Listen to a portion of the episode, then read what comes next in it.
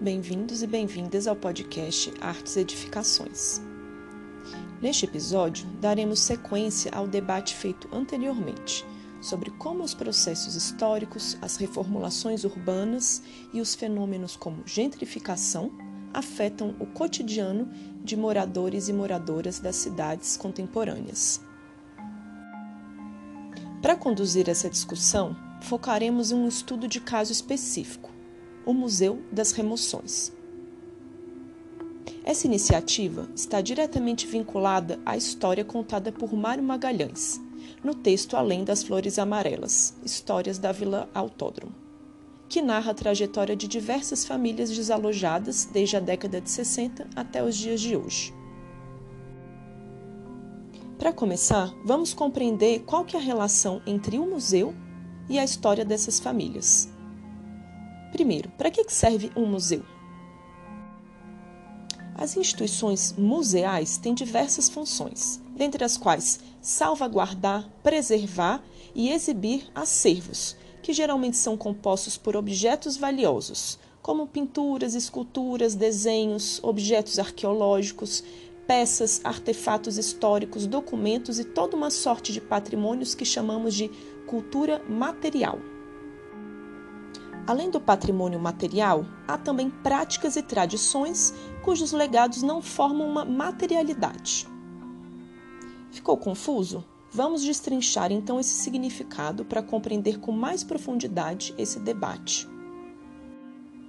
Segundo o IFAM, patrimônio imaterial é uma categoria que abarca diferentes práticas e domínios da vida social, que se manifestam em saberes, ofícios e modos de fazer celebrações, formas de expressões cênicas, plásticas, musicais ou lúdicas.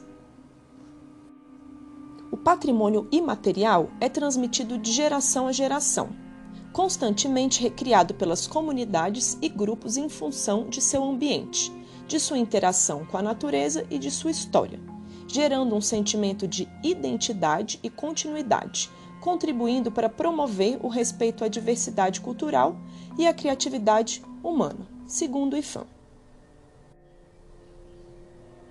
Pode um museu ter sob a sua salvaguarda patrimônios imateriais? Como os museus podem preservar e apresentar objetos que não existem em sua materialidade? Como histórias de vida, memórias e lutas comunitárias. Esse é o caso do Museu das Remoções, uma entidade comunitária criada a partir de toda uma resistência de uma comunidade localizada na Vila Autódromo, após o bairro ser destruído e as famílias desalojadas.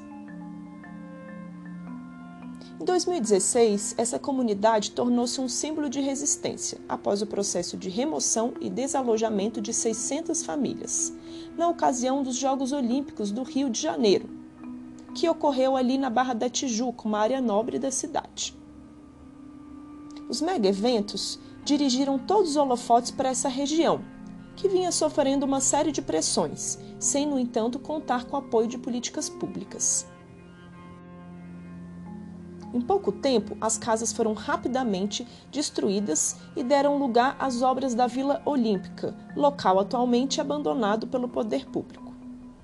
Contudo, 20 famílias resistiram e permaneceram na comunidade. A história dos moradores, as lembranças, os elos afetivos e comunitários tecidos ao longo de décadas, bem como os destroços das casas e os restos da praça pública e outros locais de encontro, tornaram-se o acervo do Museu das Remoções, localizado na própria Vila Autódromo e articulado sob o slogan Memória não se remove. As ruínas foram recolhidas pelos próprios moradores da comunidade, que se reuniram para montar esse museu. De acordo com uma matéria publicada no jornal Nexo, fazem parte desse acervo um pedaço de alvenaria da casa do Francisco, porteiro que se orgulhava de ter construído a própria casa. O basculante da casa de Maria da Penha, líder comunitária que esteve à frente da luta contra a remoção.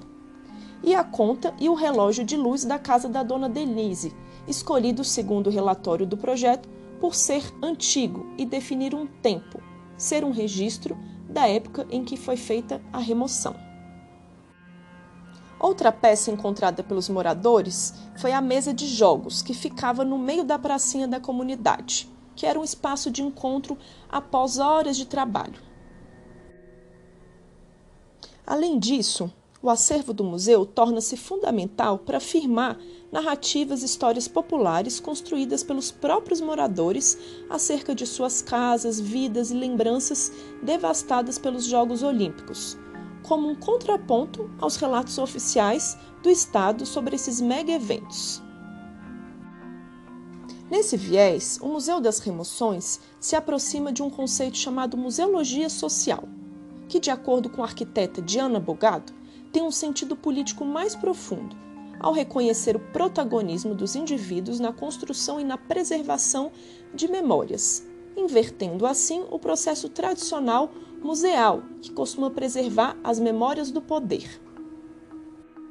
Você já visitou um museu a céu aberto, feito de memórias e histórias de vida?